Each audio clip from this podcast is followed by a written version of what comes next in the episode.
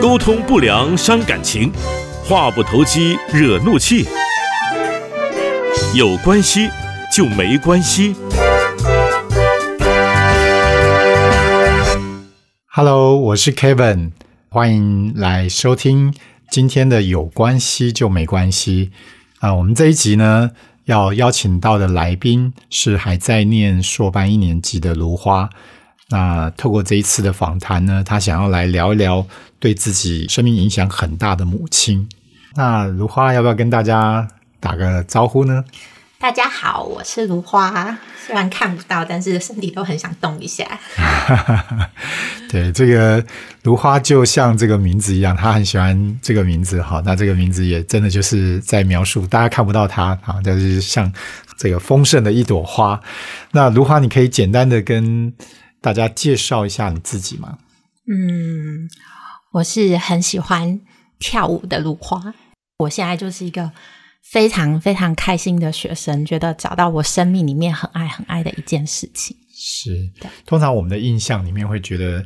好像学生就是懵懂无知哈，然后呃很青涩哈。可是我我感觉你不太像我们印象当中的那种学生，感觉你已经走过了一段过程，就是不太像一般。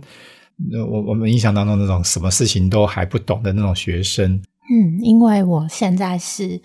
当我人生第二次的学生，就是我之前就是一路念书念念念念到呃硕士，然后毕业开始工作，然后现在是一个完全新的领域，然后第二次当学生，所以对我来讲就是有很很不一样，然后也是有很不一样的意义。是，为什么你已经第一次当学生都已经念到了硕士毕业了，然后又回过头又来再再一次再当学生再来念一个硕士呢？嗯，其实我一开始并没有打算念这个硕士，因为跟我前面的领域是很不一样。嗯那我觉得我我没有那么大的心，觉得自己那么厉害，可以一下子就是念不一样主修的一个硕士。嗯然后，所以我其实一开始是想要考大学，，OK，对，然后我是想考大学的心理系，因为我自己之前考大学的时候有发现自己落点落到心理系应该都没什么问题，所以我就想说，那我就开开心心当大学生好了。结果中间就是嗯阴错阳差碰到一个工作人员，然后他就问我说，为什么应该是未来想要当智商师？他就跟我说：“那你知道，如果你真的要当智商师的话，其实你在台湾的条件是一定要有硕士学历，而且一定要考上就是规定符合他们条件的智商所。嗯，对，然后就变成现在这个样子。对哇，这个听起来本来已经走了一个一般人大家都会走的，从学校、大学，然后念到硕士，而且是走金融，这个看起来是现在在台湾这个科技岛里面算是一个很夯的领域。嗯，对，可是你却后来决定要去念心理，嗯，所以这真的是一个很大的转折，也是一个很不容易的选择。嗯，对，可以再跟我们多谈一下为什么会决定要去念心理，要当一个智商师呢？是什么样的一个影响？嗯，呃，其实就是我之前念的是金融业，对，然后就一路一直念念念到硕士毕业，然后就硕士都还没毕业就开始工作，然后一路工作工作，就是其实整个金融业的环境都不错，但是就是做起来好像没有那么有兴趣，然后也没有一个热忱在那边，就是做到金融海啸的时候，所以那时候我就。跟我的前夫我们聊一聊，然后规划一下，我们毅然决然决定要退休。对，我们觉得那时就可以退休了？三十，三十岁退休了，对，就退休了，我们就退回来我们就买房子，布置好所有的东西，我们回到家里面这样子。然后从此之后，我就没有再上班，一直到就是 COVID 的时候，就是我闲闲的，我有时间，我有那个条件，我可以再想办法，就是投入，然后再去念一个大学，说不定我喜欢呢、这样子。好，那对你来讲，本来是想要从大学念哈，那阴错阳差，你现在可以直接进来念研究所了，听起来可以缩短你想要往这个智商师的这个角色迈进哈。那所以你现在就可以全新的，因为你也不用不用听起来不需要去顾这个经济上的这些问题，你就可以专注的当学生哦。嗯，好像是这样。可是其实我不是只有学生这个角色，就是我本身还是一个妈妈，所以我同时要顾我的女儿，然后跟顾我的学业这样子。OK，对所以等于说你你结束了前面的这一个婚姻之外，你还有要扮演这个单亲妈妈的角色。是，OK，那你今天因为呃事前我们有问过你，你好像想要谈谈跟母亲的关系，嗯是不是也跟你现在也在扮演这样一个母亲是有一些关联性？嗯，对。其实我觉得我妈妈在我生活里面影响我各个面向，不管是我跟我女儿的关系，或者是跟其他人的关系，然后或者是跟我的生涯、学业等等，都有很大的影响。OK，嗯，好，的确，当我们进入到一个角色的时候，嗯我们就比较能够体会、去想象，在当时可能在原生家庭成长的过程里面，我们比较不太了解那个父母亲的角色嘛。那因为你今天你已经是一个，虽然你也你还是在学生有这样的一个身份，可是你已经开始变成一个母亲的角色。嗯，你可以来跟我们聊一聊你，你回想一下你跟母亲的关系，在你的眼中，母亲是一个什么样的人？呢？我母亲是一个很漂亮的人，然后很聪明的人。嗯。对。她以前年轻的时候是化妆师，啊。然后就是拿了一个化妆箱，然后跋山涉水去帮新娘化妆的化妆师，本身也很爱漂亮，然后她本身也很漂亮，很多人追，然后所以她随时都把自己打扮的就是很漂亮，不管她在什么样的状况，就是她有时候可能真的工作很忙很累，然后但是她都想办法让她自己就是维持一个漂漂亮亮的状态。然后我对她最有印象的就是我以前国小家长会，只要她出现的时候，大家就会说：“哇，那个是谁的妈妈？好漂亮哦，像明星一样。”对，然后在那个年代很流行鸡窝头，我妈就顶着一个鸡窝头，然后穿了一个很亮眼绿色还有垫肩的那个洋装去学校参加家长会，这样子。我记得就是班上的同学会偷偷的在他们背后说啊，我们来说谁的妈妈最漂亮，就是说我跟班花的妈妈是最漂亮的。嗯，所以当你同学这么说的时候，你心里面有什么感受呢？就很骄傲啊，很骄傲，对啊哦对。嗯因为你刚刚在讲的时候，我都看到你的这个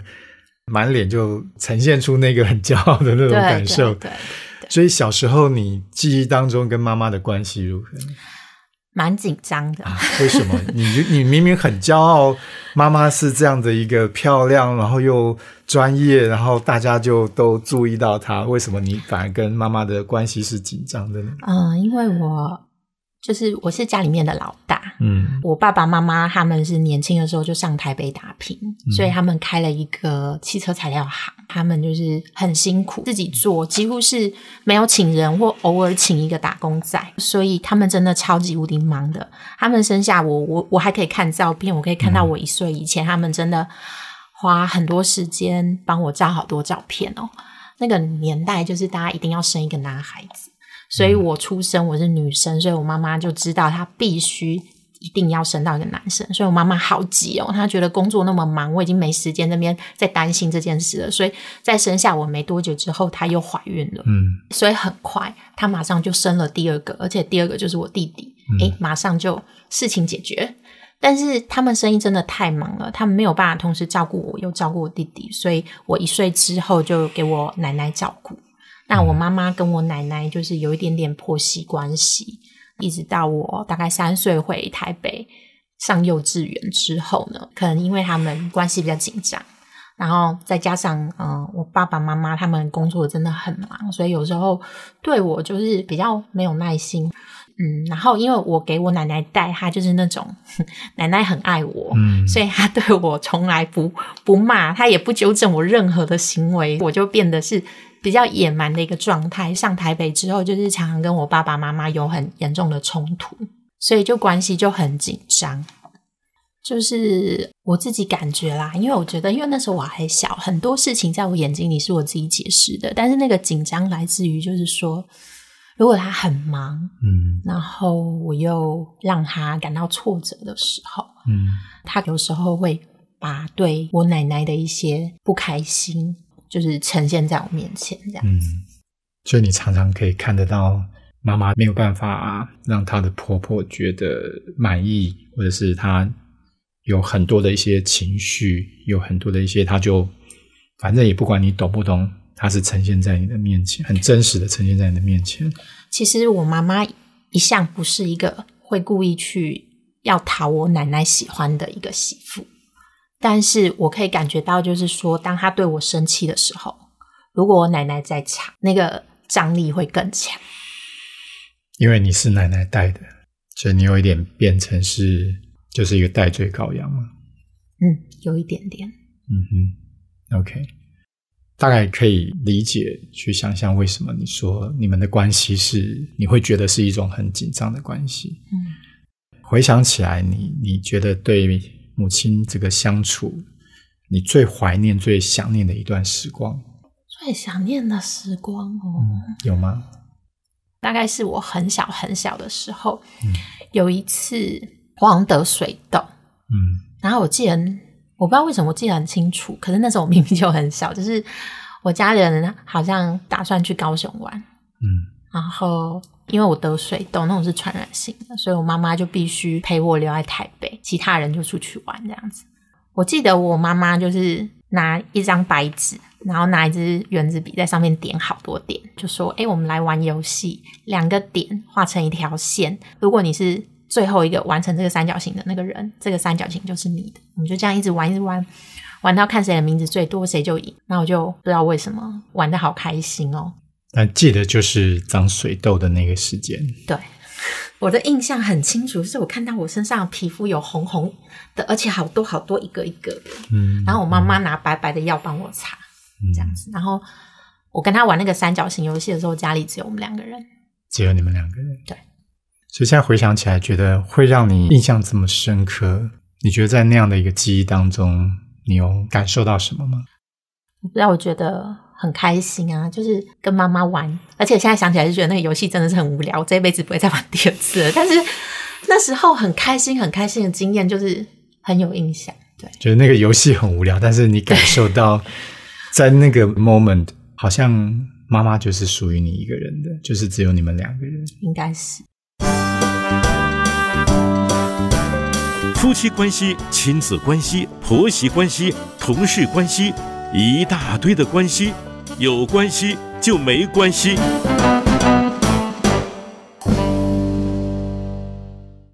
好，那除了这个之外，你觉得呃，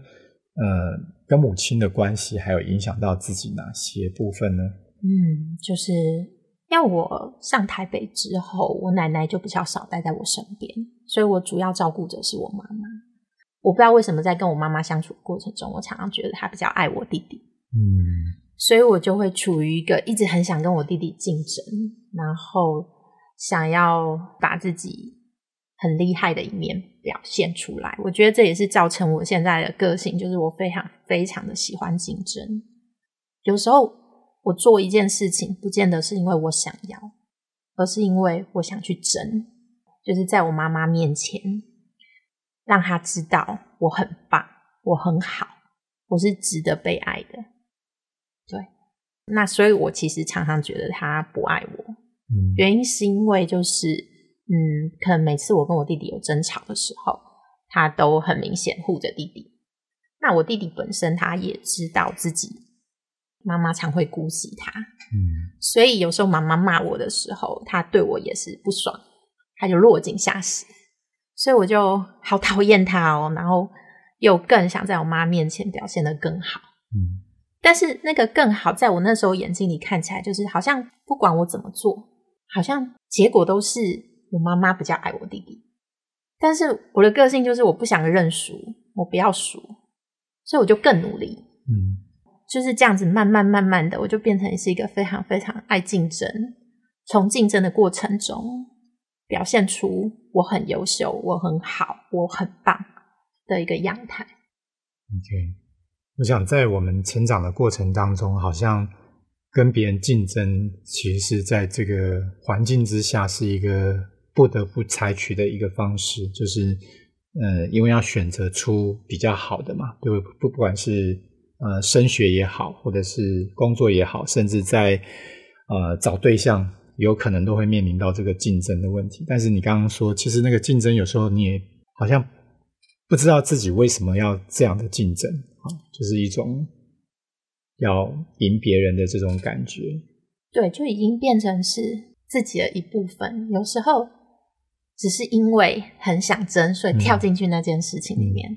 那个东西可能我没有那么喜欢，但是我很喜欢竞争的感觉。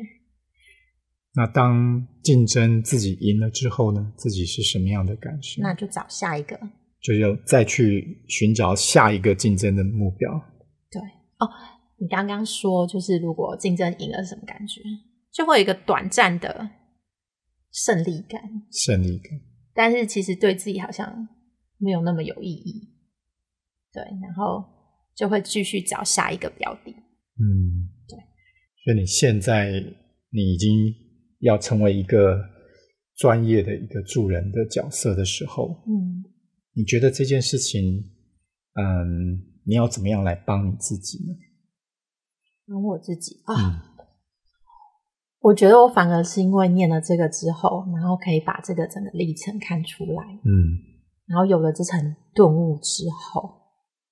你知道了这中间发生了什么事情，嗯，你就可以帮自己做决定，嗯，就是我觉得我可以了解到，不管过去我的眼睛里面。看到我妈妈怎么对我，我自己怎么去解释那个故事是什么？我觉得那都是自己的诠释。嗯，那那么小的我诠释出来就是妈妈不爱我，嗯、所以我不好。嗯，那现在这么大的一个我，是在重新来看这件事的时候，我可以去了解我当下的感觉是什么，嗯、会产生这样子的一个故事。嗯、可是我现在的我长大啦。我的认知，我的什么东西，全部都已經長得好好的了。嗯，我有能力去帮我自己重新做诠释，重新做选择。嗯，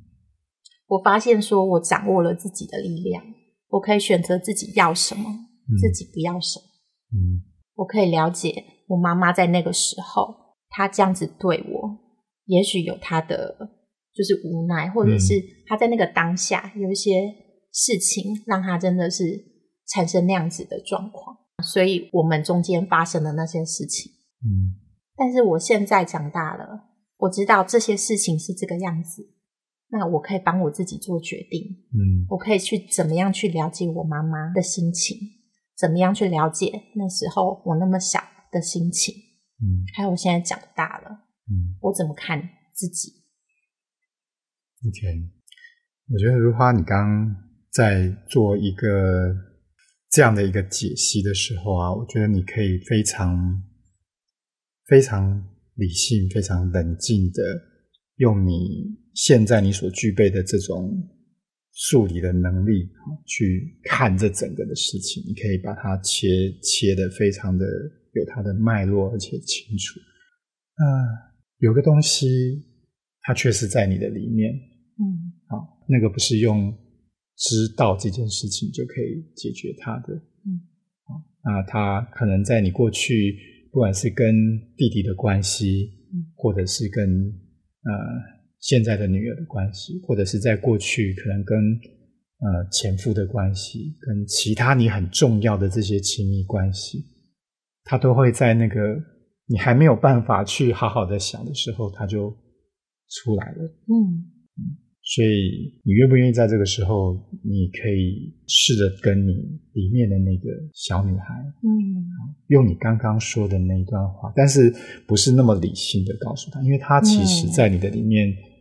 我相信是很真实的，当时受到了很大的冲击跟伤害，嗯，而她就一直在你的心里面，嗯。嗯，所以你。好不好？你用现在已经长大成熟的你，嗯，做妈妈的你，嗯，对当时那个懵懂无知，嗯。不知道怎么去解释，嗯。呃，奶奶很爱自己，可是好像感觉妈妈不爱自己，或者是自己做的不好，所以妈妈不爱自己，嗯。那样的一个影响，一直在你的后来的一些事情上的影响。你可不可以安慰他一下，来安抚他一下，对他说说话？嗯，我知道，每次你只要表现的不好，有一些不好的事情发生在你身上的时候，你就会开始怪罪自己，觉得自己好烂哦，为什么自己没有办法把事情做好？其实我看到你好努力哦，不管做什么事情都很努力，好想要赢，好想做到最好。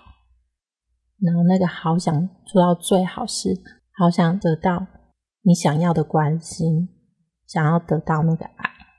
但是只要最后你感觉你好像没有得到，你就会觉得自己怎么那么烂，怎么那么不好。不管别人怎么对你，只要你觉得有一点点受伤，你就会一直怪罪自己。但是其实你真的好努力，好努力哦，不顾一切，你真的很棒，想把事情做到最好，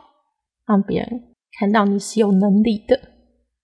即使你做了那么多努力，好像也得到了一些回馈，但是那些东西很快的就在你眼睛里面消失了。你的眼睛里面只剩下那些让你觉得自己不够好、永远不够好的那些东西。但是你真的已经很棒，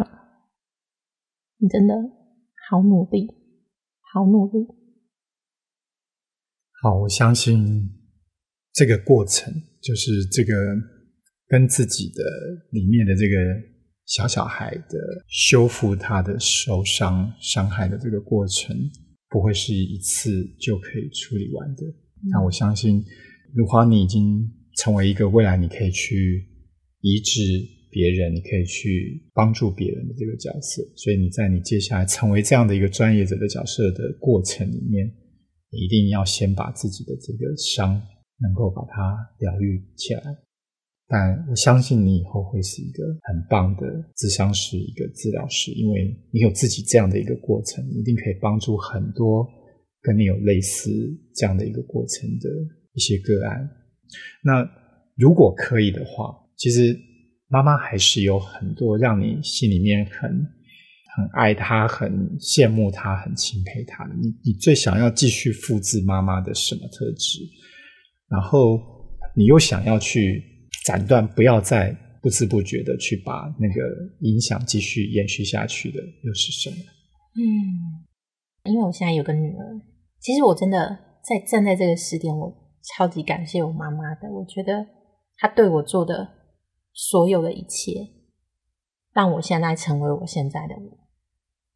然后尼采有讲一句话：“杀不死我的，会让我更强大。嗯我觉得我妈妈在我生命中，不管他有意或者是无意，他带给我生命中的一些障碍。那个障碍不是说吵架冲突吧，嗯是说一些任务，生活的一些任务，比如说让我带我弟弟去上学，或者很多事情，他觉得我可以想办法自己做，不是大人来帮我做。他提供给我了这一些些、这一个一个的障碍，让我一直成长，一直成长。那我刚也讲过，我的个性就是我不认输，我很喜欢竞争。当我妈妈提供我一个任务或者是一个目标去达成的话，我就会想办法去达成，而且甚至已经是自动化，就是我看到就是想做，我看到就是想做，想都没有太想，就会让我就是一直很快、很快、很快的这样去去成长，或者是不管念书啊什么的这样子。对，然后我觉得这个部分真的是很棒的，就是让小朋友放手，嗯可以去冒险、去尝试。我觉得这个部分真的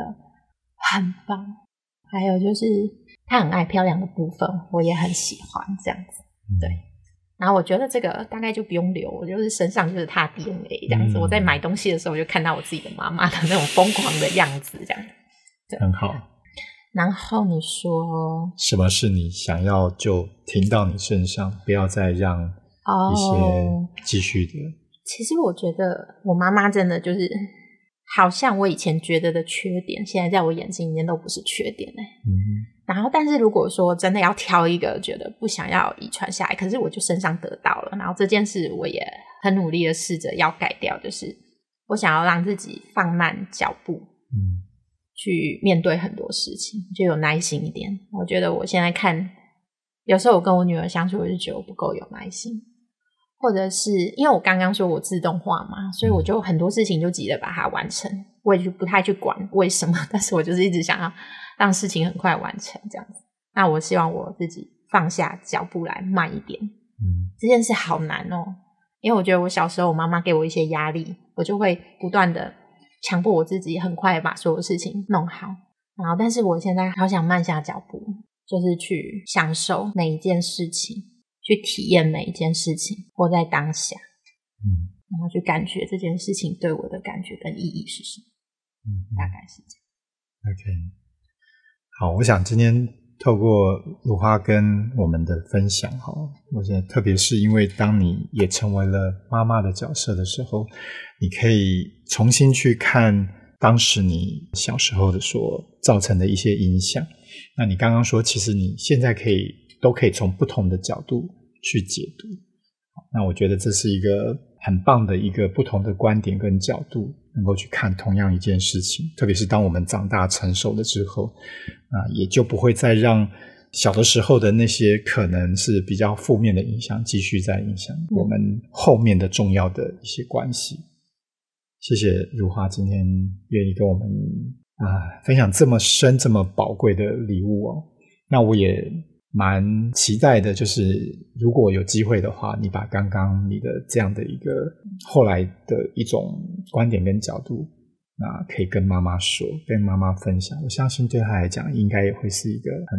很棒的礼物。嗯，可能是，但是我其实心里会害怕让她受伤，因为我最近有感觉到我妈妈她会对于我们小时候的互动，她会开始自我责怪，所以我会有点担心跟她分享这个，我怕她只听到我觉得受伤负面受伤的部分，但你可以把刚刚对他的欣赏跟感谢，嗯还有你怀念的时光，嗯这些对你来讲都是很珍贵的。还有你喜欢他，你想要复制他的东西，嗯，你都可以告诉他。好。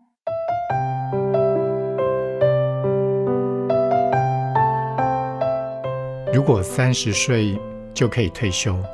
你会想做什么呢？如花她选择重新当学生，去学习她自己真正想念的心理咨商，然后未来能够成为一位专业的心理咨商师。从如花的故事，我仿佛看到身边有许许多多像她一样优秀的年轻朋友。小的时候，为了满足父母亲的期待，为了能够得到父母亲的肯定，把自己最宝贵的年轻的岁月呢，就用在不断的呃升学考试、升学考试，然后毕了业之后就赚钱然后、去争取那些名利地位，但到头来却感觉是不快乐的，因为即便所有的竞争都赢了，好像唯一没有满足的却是自己内心那个真正的需要。需要自己是有意义的，是有价值的，是被这些重要他人肯定的，其实就是被爱的。如花在成为智商师的这条路呢，她正在展开当中。我为她开心的是，她正在先认识她自己，进而去满足自己的需要，还有爱她自己。她也正在建立她跟她自己的关系。